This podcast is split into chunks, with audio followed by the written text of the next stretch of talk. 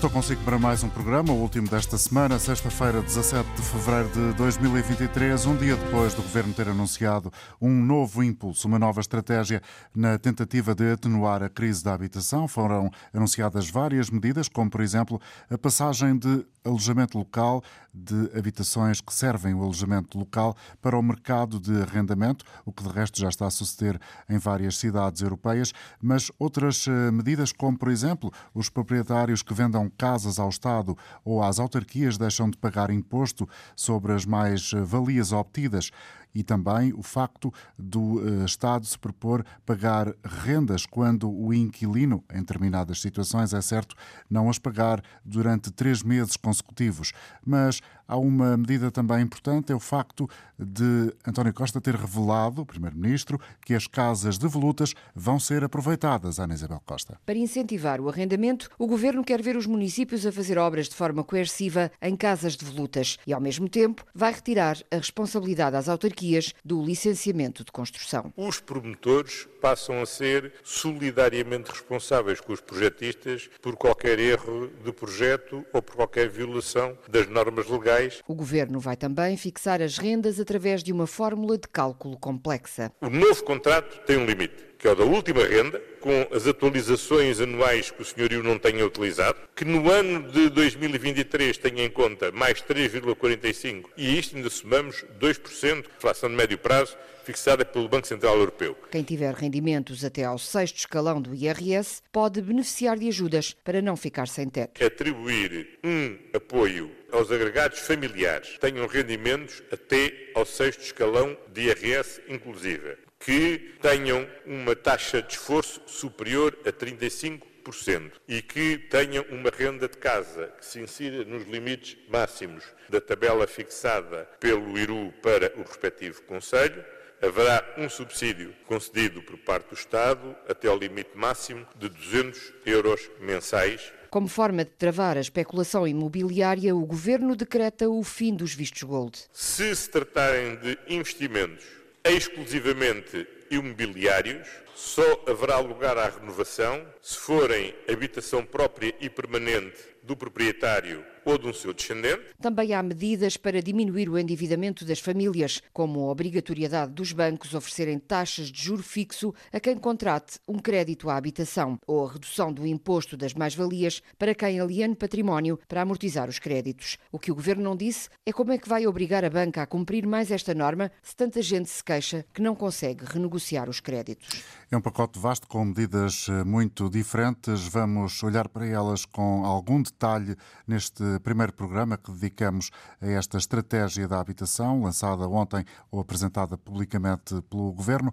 O que pensa destas medidas, o que faz sentido e o que parece muito difícil de pôr em prática são eh, três questões que deixamos eh, como forma de motivar a participação dos nossos ouvintes através do número gratuito 822-0101 ou, para quem está fora do país, pelo 22 33 999 56. Esta chamada tem um custo de uma uh, chamada normal, feita do estrangeiro, para Portugal. Aqui na rádio já ouvimos as reações de proprietários e inquilinos e Inês Martins, o que ouvimos de ambos são uh, respostas e reações que têm uh, sentidos opostos. Do lado dos inquilinos, aplausos, mas uma preocupação. O presidente da Associação dos Inquilinos Lisbonenses, Romão Lavadinho, teme a demora na implementação. Ficamos agora à espera de 4 ou 5 anos para que isso seja tudo resolvido, então não valeu pouco a pena. Depois, outra questão que me parece positiva também é a questão dos novos arrendamentos e o valor que podem aumentar os, no... os senhorios dos novos arrendamentos. Já os proprietários não encaram com bons olhos a limitação às rendas,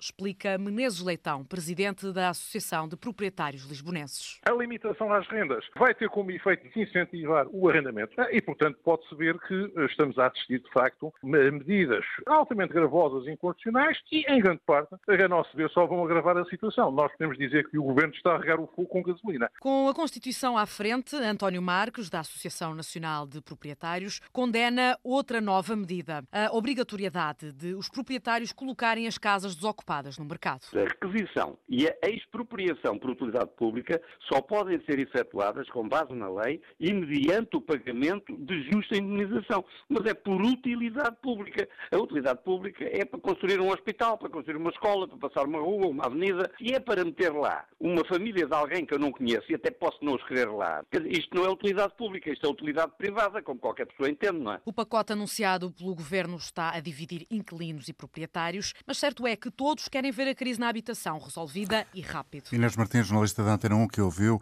as posições quer dos proprietários, quer dos inquilinos, como seria de esperar, elas não são coincidentes. Bom dia, professor Gonçalo Antunes, professor na Faculdade de Ciências Sociais e Humanas da Universidade Nova de Lisboa, investigador também no Centro Interdisciplinar de Ciências Sociais. Do seu ponto de vista, não temos tempo para fazer uma análise SWOT, evidentemente. Quais são os pontos fortes e os pontos fracos desta estratégia? Antes de mais, muito bom dia, muito obrigado novamente pelo convite para, para falar para a Antena 1. Olha, eh, eu ontem devo confessar que estava com expectativas muito em baixo relativamente a este Conselho de Ministros, porque o, o Governo, nós podemos dizê-lo, teve uma atitude muito abstencionista ao longo dos últimos sete anos. Sete anos. Portanto, o Governo basicamente foi deixando que o mercado funcionasse uh, e se reequilibrasse e se fosse reequilibrando de acordo com, com as regras do próprio mercado ao longo dos últimos sete, oito anos. Uh, e, e, ontem houve aqui, um, digamos assim, uma série de medidas de urgência e, e, de choque, até algumas que são muito controversas e seriam sempre muito controversas, porque são até um pouco excêntricas. Como assim uh, excêntricas? Tem que explicar isso mais adiante. É, não, são excêntricas. Por exemplo, o, este arrendamento compulsivo, que é a obrigatoriedade de, de pôr em arrendamento casas que estejam devolutas, é aquilo que até há, há pouco tempo atrás se chamava o dever de arrendar e, e veja, não tenho necessariamente nada contra, embora também possa ter aqui alguns pontos, mas esse dever de arrendar só foi aplicado duas vezes, que eu saiba, em Portugal. Uma foi durante a Primeira República, durante a, a, a Primeira Guerra Mundial. E a outra foi em 1974, depois da Revolução. Uh, e, e, portanto, só foi aplicada nestes dois momentos é, é porque, obviamente, é, é uma medida que não há, é uma medida um bocado de conflito, não é? Certo, quer dizer, nós, é, é uma medida que os proprietários nunca vão ver com bons olhos e também, obviamente, as posses administrativas uh, também é uma medida altamente intervencionista. E, e, basicamente, estas duas medidas são bastante intervencionistas, não é? Uhum. Uh, num, num modelo intervencionista. E ora, ora, bem, nós tivemos os últimos 7, 8 anos onde o, o governo foi deixando as coisas, enfim, uh, acabarem por uh, ir se desenvolvendo de acordo com o próprio mercado e de repente aparece aqui com duas propostas que são uh, das mais uh, das mais intervencionistas que poderiam que poderiam aparecer. É uma intervenção que nos leva a poder concluir que de alguma forma o Estado quer substituir-se à iniciativa privada. bem, que, que, nos pode fazer concluir que o Estado quer optar por um modelo para resolver o, o, o problema do acesso à habitação que, de certa forma, entra em conflito com o, com, com o direito de, de, de, propriedade. O que não, não é uh, realmente talvez necessário, porque para resolver o problema do acesso à habitação, o Estado uh, e as entidades públicas, mas o Estado em particular, tem uh, um leque de políticas e de medidas que pode adotar muitíssimo grande sem ter que necessariamente passar por estas que geram mais conflito, que geram mais ruído e uma discussão pública e, e maior conflitualidade na, na, na própria comunidade. Parece que o que não há dúvidas é que é preciso que haja um aumento da oferta de casas, quer para compra a preços eventualmente acessíveis, isto é altamente discutível, como se sabe, e eh, depois eh, aumento do eh, número de casas, aumento da oferta, portanto, para o arrendamento. Estas medidas potenciam esse aumento da oferta? Bem, uh, estas duas em específico? Ou algumas ou, delas, no, gerais, no geral? Bem, uh, as, as, que foram apresentadas ontem, uh, algumas podem contribuir para o, o aumento da oferta, mas não me parece que seja um aumento da oferta que vai, vai, Em primeiro lugar, quer dizer, quando nós falamos de aumento da oferta, também é preciso perceber que nós vivemos num país que tem mais de 2 milhões de habitações do que famílias. Mas, ao mesmo tempo, temos poucas casas no mercado propriamente ditas, em cada momento. Uhum. E isso acaba por fazer com que a procura, que é muito grande, e a oferta é relativamente reduzida, Uh, mas a oferta é reduzida no mercado, digamos assim, não é no número de casas que nós temos, que é em 2 milhões superior ao número de famílias.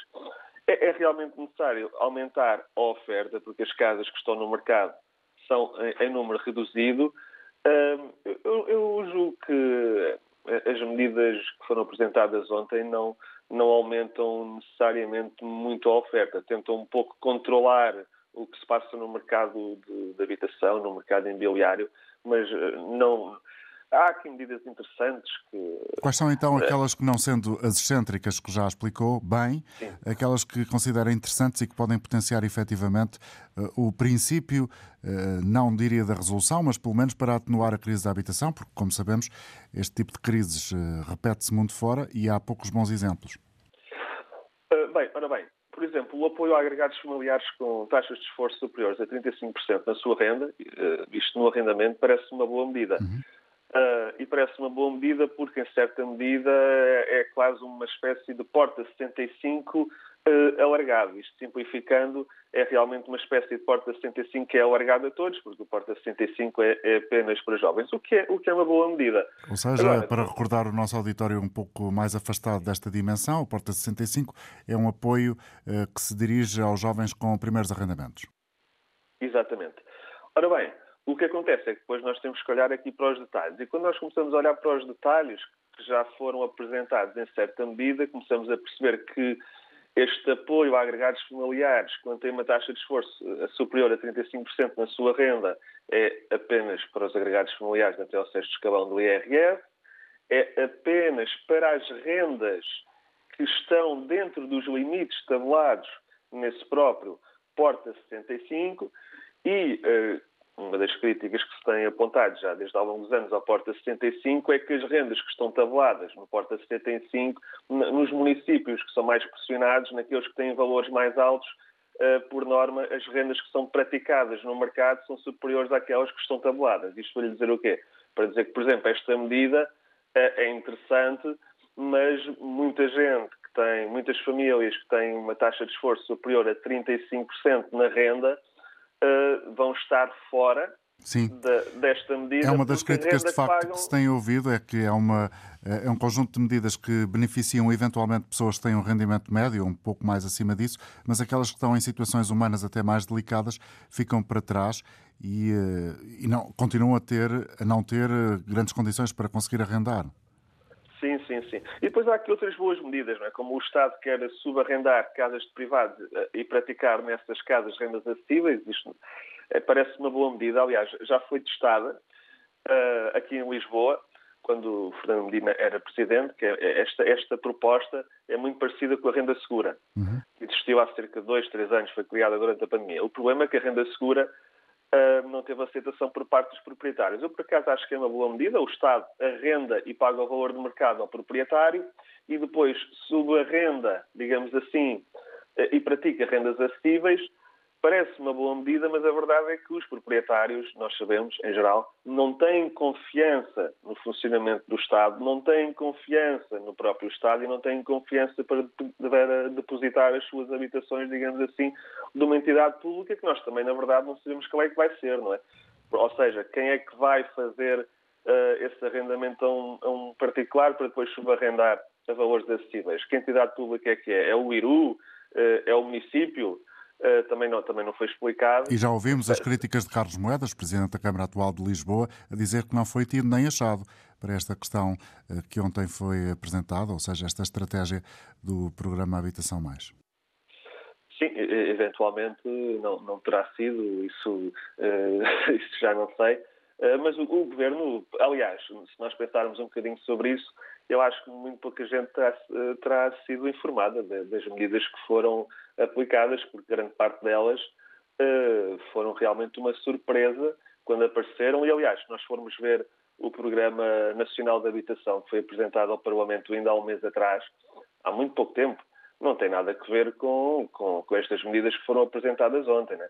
E, e os alicerces são sempre repetidos, têm sido repetidos ao longo dos últimos anos das políticas de habitação, que é a nova geração de políticas de habitação, que já é de 2017, também não tem nada a ver com isto.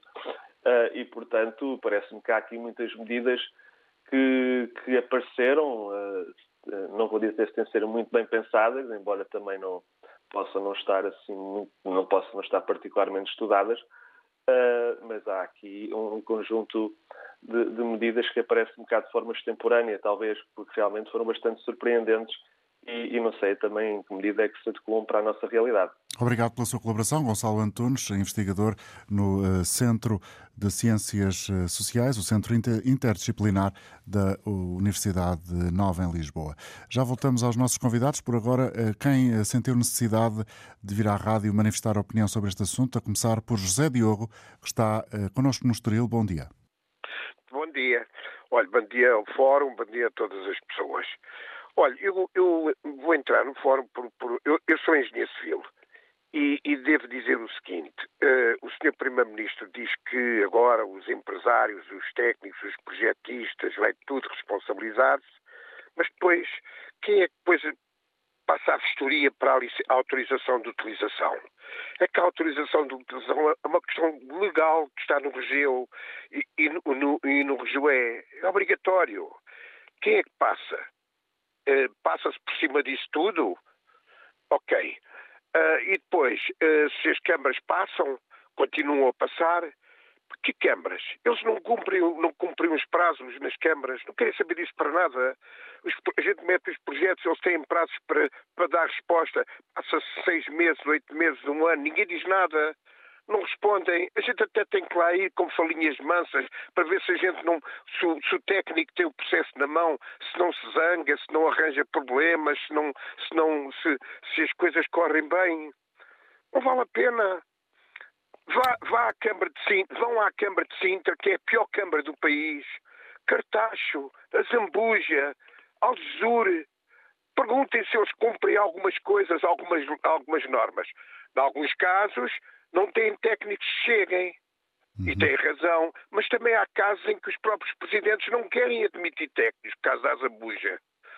Portanto, não vale a pena o Sr. Primeiro-Ministro estar a dizer isso. Como é que a gente mete uma casa que está devoluta, que não está em condições de, de, ser habitada e que tem que ser feito um projeto? Quanto tempo é que leva a fazer um projeto?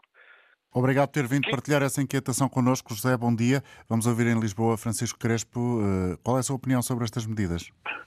bom dia. Olha, há uma coisa que acho que foi muito importante, foi acabarem com os vistos uh, que há que tempos estavam para ser, para acabar, e acho que isso foi uma boa medida. O que a senhora engenheira estava a dizer, eu tenho muita pena, mas eu não estou a perceber o que é que ele quer dizer. Porque, no fundo, é responsabilizar os autores do projeto pela, pelas condições de, de, de bom projeto que, que, eles tenham executado. Sim. Eu, como médico também, não preciso de inspeção nenhuma, mas eu sou responsável se cometer algum erro. Portanto, profissionalmente, as pessoas têm que fazer um bom trabalho e têm que assumir essa responsabilidade. Depois há aqui uma medida que eu acho que foi muito importante, claro que muitos, muitos donos de casas não, não concordam, que é eh, não poderem estar as casas desabitadas, porque isto é, é dramático. Há muitas casas desabitadas, quando há falta de, de habitações, e eu acho que é uma boa medida obrigar as pessoas a, a terem que alugar se não alugarem, tem que ter alguma penalização para que isso não aconteça, porque isso faz subir o preço das rendas. Acho que há aqui uma outra medida que eu acho que é uma pena não se ter feito agora, que é, se uma pessoa quiser fazer uma casa para si próprio, eh, não devia pagar imposto por isso. Tanta uhum. gente, coitados nas aldeias, que têm um bocado de terreno, e antigamente faziam uma casa, agora têm que pagar um imposto por fazerem aquilo. Mas por carga de águas, imposto para, quê? Para, quer dizer, eh, eh, não me passa pela cabeça. E é outro encargo que é uma coisa que vai, vai também prejudicar a possibilidade de, de habitação. Obrigado Era tudo o que eu tinha a dizer. pela sua colaboração, Francisco Crespo em Lisboa. A questão da habitação tem sido e é um problema grande, por isso é que estamos a debater estas medidas, por isso é que o Governo uh, tentou uh, delinear um plano para atenuar o problema. Esta semana aqui na rádio, a jornalista Arlinda Brandão apresentou uma grande reportagem chamada Sem Teto e Sem Chão, que recuperamos agora em parte. Este é o dia em que se tornou real para Sónia Tavares e a sua família o pesadelo de ficar sem teto. Temos lá as nossas mobílias todas, temos praticamente todos os nossos filhos a nível de brinquedos, tudo. Temos uh, os nossos eletrodomésticos, comida, tudo lá dentro. Só consegui tirar mesmo uma maior parte da roupa dos meninos, alguma nossa, e alguns brinquedos, eles também não, não fez sentir tanta falta das coisas deles. Sónia, o marido e os filhos, com 2 e 4 anos, acabam de ficar sem casa por causa de uma dívida ao senhorio. Recebi um e-mail a dizer que estava a correr uma ordem de despejo, em que diziam expressamente que tínhamos amor aos nossos animais, nós temos dois cães e dois gatos, amor aos nossos animais, tínhamos que os vir buscar, se não iam para um canil, porque estava a correr a ordem de despejo com a polícia com tudo à porta. Eu saí do trabalho, vim para aqui, tentei tirar o máximo de coisas que me lembrei, especialmente com duas crianças, tentei tirar o máximo de coisas deles, algumas coisas básicas nossas, o máximo que consegui pôr dentro do carro. Sónia está cá fora, de olhos na sua janela fechada, do primeiro andar de um prédio branco e cor de tijolo da urbanização Casal da Mira, na Amadora. As nossas chaves, as que tínhamos, a minha, no meu caso, levaram-na logo. A do meu marido, como ele não estava connosco, ele ainda a tem, mas não adianta porque não entra, não roda, não nada. Temos 20 dias corridos para agendar com, com o senhorio uh, para virmos uh, buscar as coisas. Disseram-nos no máximo dois, na pior das hipóteses, três dias para tirarmos tudo, género um, dois dias para embalar tudo e o outro para, simplesmente para recolher, mas tem que ter tudo combinado durante estes 20 dias. Nós temos dois 33 anos, estamos juntos há, desde 2009. Temos dois filhos, uma menina de 4 e um menino de 2. Eu licenciei-me aqui, eu saí daqui para me casar, os meus filhos foi a primeira casa que conheceram, portanto. Ela e o marido trabalham. Têm um rendimento conjunto de cerca de mil euros, mas este valor não é suficiente para manterem a casa. Sim, sim, tanto eu como o meu marido já estamos atualmente efetivos, trabalhamos os dois. Eu sou administrativa e o meu marido é funcionário público. Portanto, já trabalhamos os dois, estamos, neste momento estamos bem, como quem diz, nesse aspecto. Só nos falta mesmo uma casa agora. A situação tem vindo a piorar. Na altura que nós viemos para aqui ainda não foi tão difícil assim. Eu acho que na altura o mercado imobiliário havia, havia mais opções e dentro dos orçamentos de, das famílias naquela altura há 10 anos. Acho que agora, conforme está o mercado, está muito incomportável. Um casal que ganha, ganha os dois um ordenado mínimo, pagarem uma renda de 800 ou 900 euros já é demais já é muito, é quase dizer que vai um, mais de um ordenado, quase ordenado e meio para, para renda, e depois falta tudo o resto, tudo o resto que também aumentou. É praticamente impossível, as rendas estão altíssimas. Em Lisboa há T0s a mais de mil euros, eh, T0s mesmo muito pequenos, quase anexos. Eh, aqui na zona da Amadora anda tudo T2 800, 900 caso da Sónia Tavares e da sua família é ilustrativo de uma situação muito maior, de um problema estrutural que existe no país e que afeta muitíssimas famílias. Rita Silva, da Habita, Associação pelo Direito à Habitação e à Cidade, que acompanha o caso de Sónia Tavares e da sua família. Neste momento, a Sónia e a família são pessoas sem abrigo, na verdade. É uma família sem abrigo, que está alojada na casa de uma amiga e isto só pode ser uma situação temporária porque uma amiga não poderá ter uma família dentro da sua casa durante muito tempo. Nós, na Habita, estamos a receber muitas pessoas desesperadas porque não conseguem encontrar nada. Nós somos dos países da União Europeia com a maior taxa de casas devolutas, ou seja, quando consideramos todo o número total de casas a nível nacional, nós somos aqueles que têm a maior taxa de casas que estão vazias ou desprovidas de algum tipo de função social e económica. Luís Mendes, geógrafo e professor do Instituto de Geografia e Ordenamento do Território da Universidade de Lisboa. Muito preocupante porque em Lisboa são cerca de 48 mil devolutos. A nível nacional são 725 mil, de acordo com os dados do censo de 2021, o que significa que em ambos os casos estamos a falar de uma taxa média de devolutos na ordem dos 14% do universo total de casas, quer na cidade, quer no país. Ora, isto é uma taxa elevadíssima e é quase uma situação amoral, não é? Que até é condenada à luz da lei de base da habitação. quando falo nisto, fico pior, estou toda a tremer. Maria de Lourdes Passos tem 81 anos e vai sobrevivendo ao desgaste dos dias num andar emprestado desde que foi despejada com o marido de um prédio junto à Praça do Chile, em Lisboa, onde era porteira há três décadas. Uma senhora, que eu chamo meu anjo da guarda, viu a coisa que se passou quando me puseram na rua. Eu era porteira ali há 30 anos e quando saí do hospital que tinha tido um AVC, tinha uma carta do senhorio a dizer que tinha que ir embora porque já tinha que ter a reforma já. Já tinha 70 anos e não podia ali continuar. Após várias diligências, a situação nunca foi resolvida e o casal foi ficando ano após ano nesse apartamento emprestado até agora. E estou em riscos também de sair dali qualquer dia, porque quer dizer, aquilo estava para vender e, e nós estamos lá a ocupar aquilo e a senhora, não sei, isto não, não estou a ver a situação muito boa sem teto e sem chão. Estamos sempre a lembrar de que a casa é um problema. Causa muitas disrupções no dia a dia. É muito difícil, é muito pesado. Um fim de vida que a gente devia respeitar. Pessoas que trabalharam toda a vida e chegam a esta altura e não conseguem assegurar o seu teto. Sem teto e sem chão. Tem medo de sair de casa com medo que alguém vá lá e troque a fechadura, pessoas ficam doentes. O nosso teto poderá deixar de existir e a incerteza de, do amanhã e de não ter uma casa para viver com as minhas filhas, isso assusta-me. Sem teto e sem chão. Acho que ficamos sem tudo, acho que ficamos sem vida. Extrato de uma grande reportagem apresentada esta semana aqui na Antena 1, da autoria da jornalista Linda Brandão.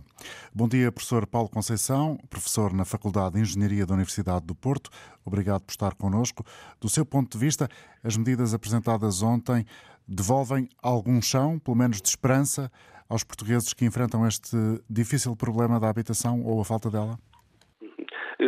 Dia a todos. O que eu gostava de começar por dizer, assim, em termos mais gerais, é que nós estamos hoje, evidentemente, e é importante que o façamos, a discutir a questão da habitação e a questão das políticas de habitação, mas a questão da habitação e das políticas de habitação não é uma questão isolada e remete depois para outras questões ligadas às questões mais, podemos chamar, económicas e financeiras e sociais, que aliás estavam muito retratadas nas reportagens que fomos eh, apresentando. agora, exatamente. Não é por acaso que hoje em dia se fala a nível mais geral de uma crise global da acessibilidade à habitação e ela remete muito para as estratégias económicas e financeiras de saída da crise financeira, quando nós falamos, por exemplo, da questão do, do, da habitação dos jovens, evidentemente a situação habitacional é uma condicionante muito importante no fundo, da, da vida, da estruturação da vida familiar dos jovens, mas, ao mesmo tempo, as dificuldades de habitação remetem para as dificuldades ligadas ao emprego, etc. E, portanto, as políticas de habitação devem conjugar-se, devem articular-se, devem gerar articulações com questões mais gerais. Em relação às, às políticas, evidentemente que eu não fiz uma análise ainda muito. Claro, estamos todos a digerir ainda do desenho, eu acho que há aqui duas questões importantes que se devem, há duas ou três questões importantes que se devem refletir. Por um lado, esta questão da, se é importante ou não a regulação dos mercados quais são os efeitos da regulação dos mercados e, portanto, como é que o Estado deve intervir no mercado. E depois há uma outra questão também importante, como é que se devem eh, articular medidas mais de emergência, no fundo resolver problemas muito imediatos, aliviar, no fundo, as rendas que as pessoas falam, com medidas mais estruturais, mais a longo prazo. Eh, em relação às primeiras, pronto, há aqui um debate, é evidente que é um debate, têm sido as questões até mais debatidas mais geralmente, esta questão da regulação dos mercados, devemos ter em conta que, de facto, as situações que nós que foram sendo faladas resultam, por um lado, do facto dos mercados serem mercados muito segmentados, não é? E, por outro lado, também da ausência, no fundo, de investimento público ao longo do tempo eh, nesta questão da habitação. Por exemplo, a dimensão do parque público em Portugal é muito reduzida comparativamente com outros países. E, no, e, e, nós vivemos neste momento um período em que houve um grande desfazamento, nos últimos 5, 6 anos, um grande desfazamento entre os rendimentos familiares e os preços imobiliários, e ao mesmo tempo uma certa retração da capacidade de intervenção do Estado, portanto, que de certa forma agravou isto. E, portanto, e, e se primeira... calhar também faz sentido recordar aqui eh, algo que é determinante, que tem a ver com os preços, os custos da, da construção, que têm disparado uh, por causa da guerra nos últimos meses. Sim, mas ao mesmo tempo temos que perceber, e é uma das limitações às vezes do debate mais geral sobre estas questões, que o mercado de habitação não é um mercado exatamente igual aos outros mercados. E, portanto, muitas questões que falamos entre custos de produção e depois custos de venda, ou, oferta, dinâmica construtiva e dinâmica de, alojamento das, das, famílias são questões menos, são menos automáticas. Isto é, um aumento da construção não significa necessariamente ou imediatamente um efeito nos preços ou, e, e, portanto, um efeito nos preços ou nas dinâmicas de alojamento. Nós tivemos em Portugal, por exemplo, nos anos 80 do século passado, uma grande dinâmica construtiva que não teve depois reflexos na situação de alojamento das famílias. E, portanto, os mercados são. E, portanto, não há aqui uma oferta assim em abstrato, não há, há, há, vários tipos de ofertas, não há só um tipo de senhorios, há vários tipos de senhorios, portanto, há vários tipos de mercado, não há só uma procura. Mesmo a questão dos vagos, não há só um tipo de alojamentos vagos, há alojamentos vagos por vários motivos, em várias condições, etc.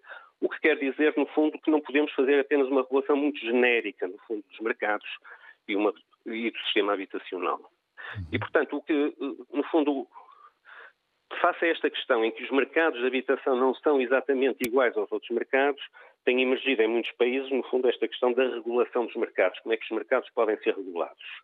E algumas das medidas que eh, foram agora anunciadas remetem muito para essa questão, no fundo, de qual é a capacidade e quais são os efeitos da intervenção do Estado nos mercados. Um estudo recente mostra que mais ou menos um estudo de 33 países europeus, mais ou menos metade dos países europeus têm eh, sistemas de alguma regulação das rendas. Já não aquele, o chamado conjunto das rendas, que alguns chamam de controle de rendas de primeira geração, mas, digamos assim, um sistema de, de regulação das rendas que, para o qual, digamos assim, com algumas semelhanças a algumas das questões que agora estão a ser introduzidas no. Portanto, a questão de saber se se regula a primeira renda, a evolução das rendas, se existe depois um, um sistema, no fundo, de rendas de referência, se se adota ou não, digamos assim, aquilo que se chama uma, um, pressuposto com alguma rentabilidade normal Aliás, de investimento. Uma, uma, das críticas que mais tem ouvido, professora uhum. Paulo Conceição, tem sido uh, a questão de, de, perceber se não será demasiado, demasiado uh, intromissivo uhum. uh, o Estado nesta, nesta questão da regulação.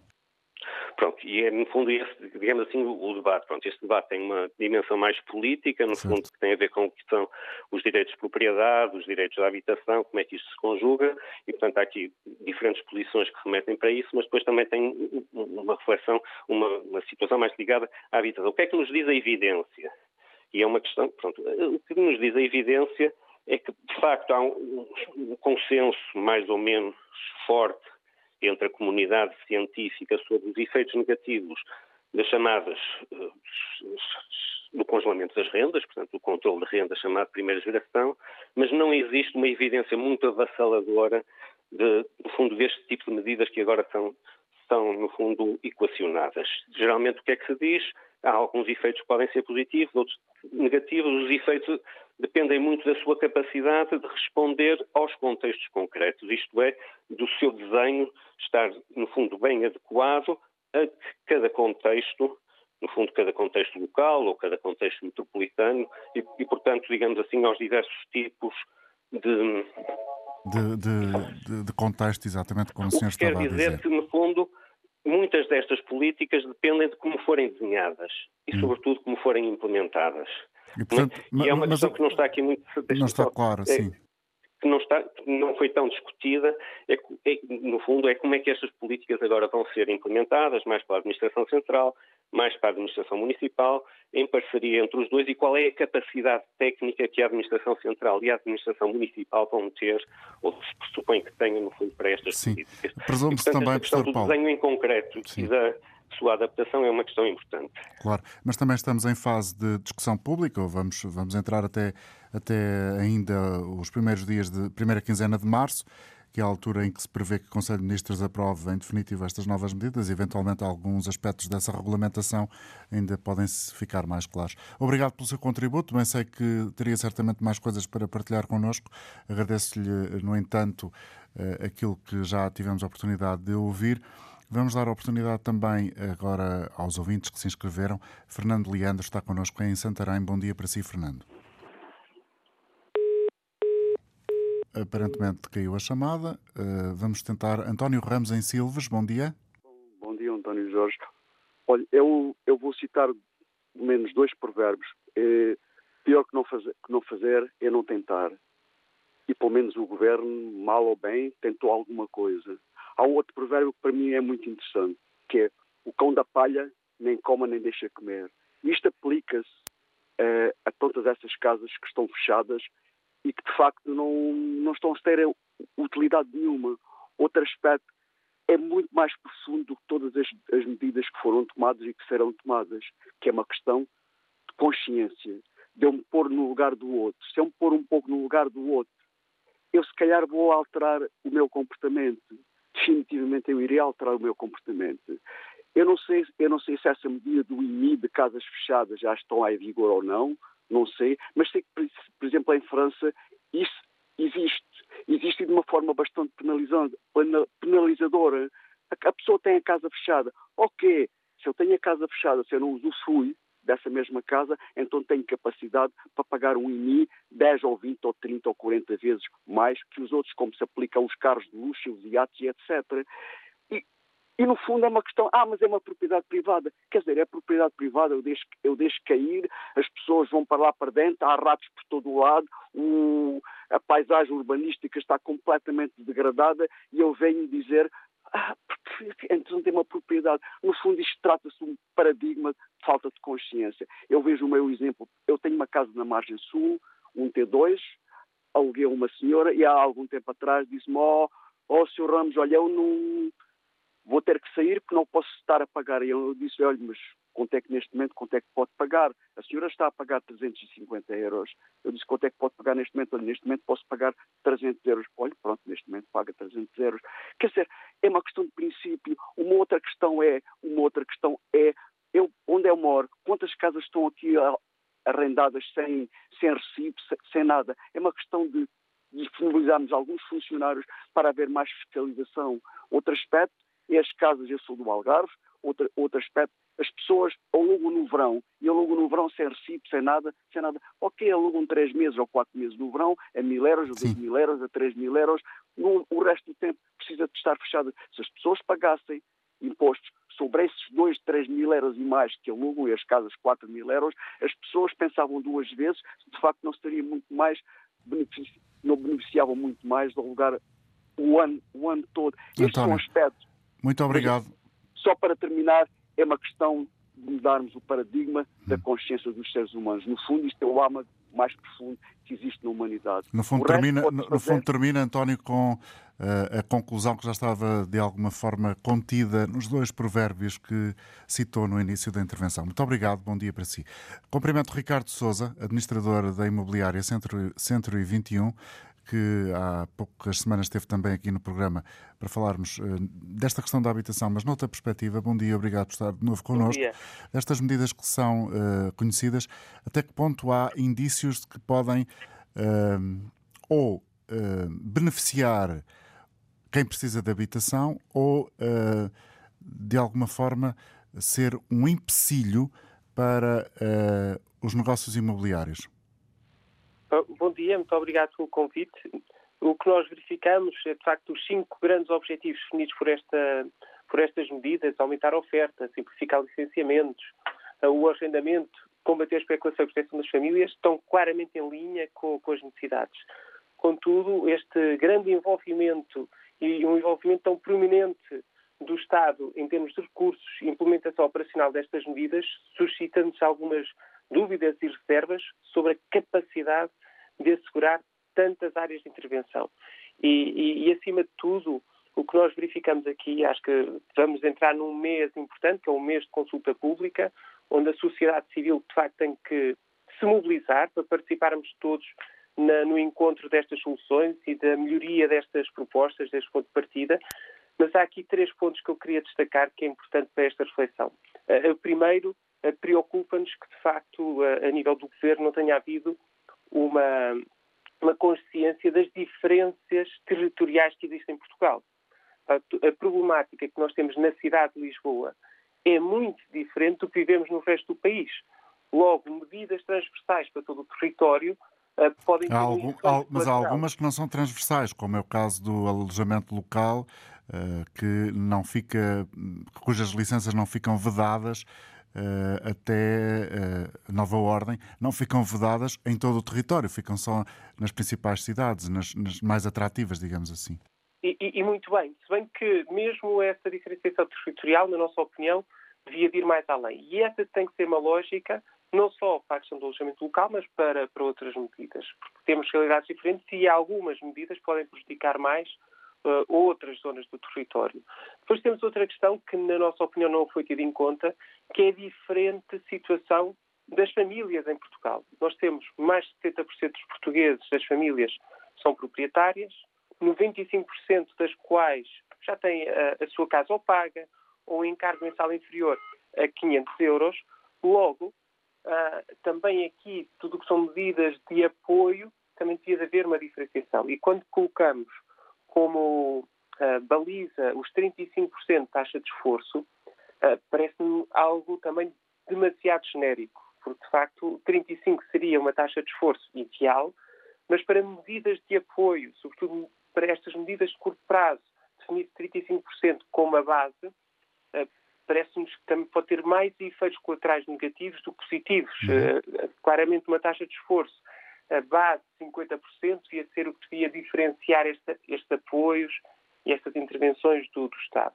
Eh, e, por fim, a questão dos jovens e da habitação social. Nós temos já em Portugal vários programas, a Porta 65, as no, o Primeiro Direito, Sim. as novas geração de políticas de habitação, que deviam ser potenciadas, simplificadas para, de facto, dar mais solução a esta, esta parte da população, os jovens que se querem emancipar.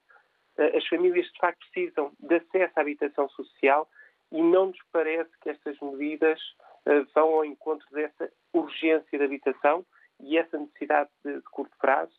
Uh, deixar só nos programas existentes atualmente parece-nos pouco.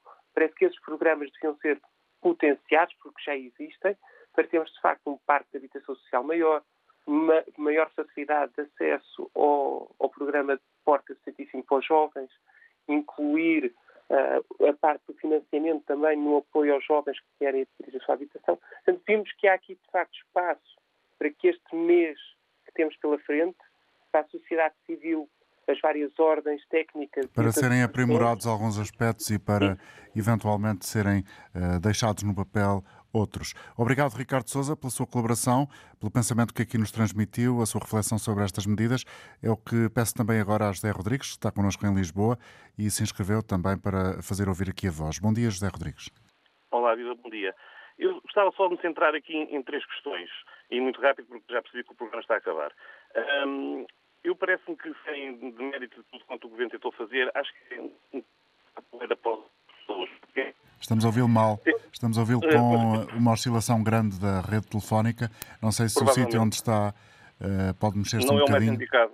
Se calhar não vamos conseguir. Então, então, está melhor. Está melhor agora. Vamos lá. Pronto. Só por dizer que um, creio que, não tendo de mérito à iniciativa do Governo, parece-me que uh, é um bocadinho lançar poeira para os olhos das pessoas. Porque, sendo ainda para mais, o Primeiro-Ministro, um jurista, sabe que muitas das coisas que propôs, e eu sou arquiteto, não sou da área de Direito, muitas das coisas são inconstitucionais. E eu acho que o Governo, a única medida que tem à sua disposição e que não está a utilizar é a nível do imposto. Porque, eh, por exemplo, o Estado tem, no país inteiro, vários tipos de património, tem as casas de funções para os juízes, que os juízes, quando estão deslocados, não utilizam, e o Estado uh, tem um índice que lhes dá por exemplo, uh, a nível de subsídio para instalação. Tem os, uh, as tabelas do IRU espalhadas pelo país inteiro.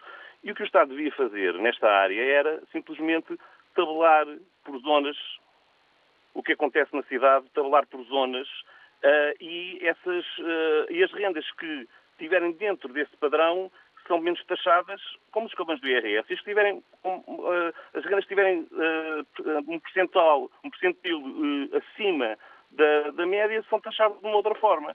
Essas, uh, e esse dinheiro, inclusive, podia voltar para a economia sob uh, uma medida de apoio a quem necessita. Portanto, uh, isentar IRS de imediato é o contrário do que o Estado devia estar a fazer. O Estado devia estar a taxar quem está a sobrevalorizar as rendas e Uh, há, pouco ouvimos o senhor da Centro 21 e eu lamento dizer, mas uh, um dos maiores players que ajuda a este agravamento são as imobiliárias, pois, porque quanto certeza. mais venderem, mais caro venderem, claro, mais ganham. Mais ganham. Portanto, e, e, a inflação que existe no nosso país a nível do mercado imobiliário também se deve muito. Já agora, a propósito uh, disso, uma vez que é arquiteto, José Rodrigues, qual é a sua convicção, o seu pensamento sobre o facto de agora acabaram os vistos gold? Pode demorar alguma coisa? Eu, eu, eu, não creio que mude. Eu continuo a achar que nem é questão de desenvolvimento local, uh, porque acho que isto está-se a demonizar muitas coisas ao mesmo tempo. Eu continuo a acreditar e a ter fé que a questão se centra basicamente em taxar. Uh, há os escalões do IRS, Há, hoje em dia nós já temos os produtos que fazem mais mal à alimentação, também são mais taxados. Sim. Aqui era a mesma coisa. O, o, Estado tem as suas tabelas espalhadas pelo país inteiro, sabe a, a nível de zonas, a própria Câmara de Lisboa, a Câmara do Porto, quanto é que custa um T2 em Marvila, quanto é que custa um T2 na Baixa, e disponibiliza esse tipo de tabelas para os, os, proprietários. Os proprietários estão livres, porque estamos na União Europeia, de fazerem as rendas que quiserem, com certeza. Obrigado, José Rodrigues na proporção. Obrigado, tenham um bom dia. Vamos ouvir ainda no Porto Joaquim Gomes. Bom dia para si, Joaquim. Olá, bom dia. Eh, é um prazer eh, participar neste vosso debate.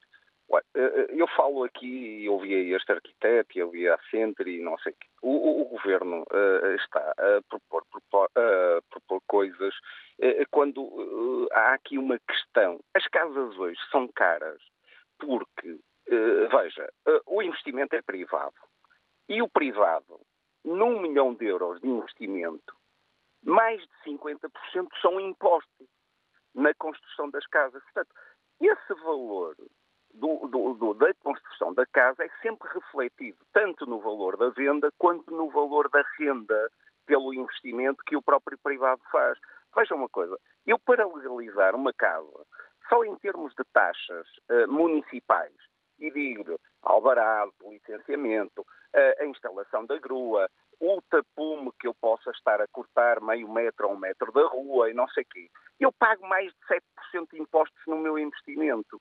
Depois tem as zonas ARU, que são zonas que hoje quase estão todas reabilitadas, continuam a pagar só 6% na construção e tudo o resto onde se pode fazer habitação a, a custos a, razoáveis, paga 23% de imposto. Portanto, o que é que vamos uh, fazer aqui? Quem investe numa casa e, tem que a pagar, uh, sendo que 50% sendo de impostos, impostos pura e simples, e eu vou-lhe dizer, é 23% de IVA, são 6 ou 7% de taxas municipais, é, é, é o imposto que nós hoje no orçamento pagamos do IRS, do IRC, das, das seguranças sociais e não sei o quê, a, a, ligadas a cada trabalhador, é os 25% de imposto que pagamos sobre a rentabilidade que o próprio promotor tem. Eh, eu não sou promotor e, portanto, estou perfeitamente à vontade, mas tenho pessoas ligadas. É, por exemplo, a, a, a venda, e como falou esse senhor da, Centur, eh, da Century 21, nós a eles pagamos 5% de, de, de, eh, no fundo, uh, pelo seu trabalho, mas pagamos 23% de imposto, uh, quem compra, uh, percebe? Sim, há muitas alíneas promove... neste debate que precisam de ser também, eventualmente, mas, trazidas agora, para é cima é da mesa. Exatamente, como é que é possível que uma casa de 200 mil euros pague 100 mil euros de impostos? Percebe? Fica essa, essa pergunta, Joaquim, obrigado por ter tido a motivação de vir partilhar as suas uh, informações e aquilo que tem de experiência com o nosso auditório. Para todos, bom fim de semana. Até à próxima segunda-feira.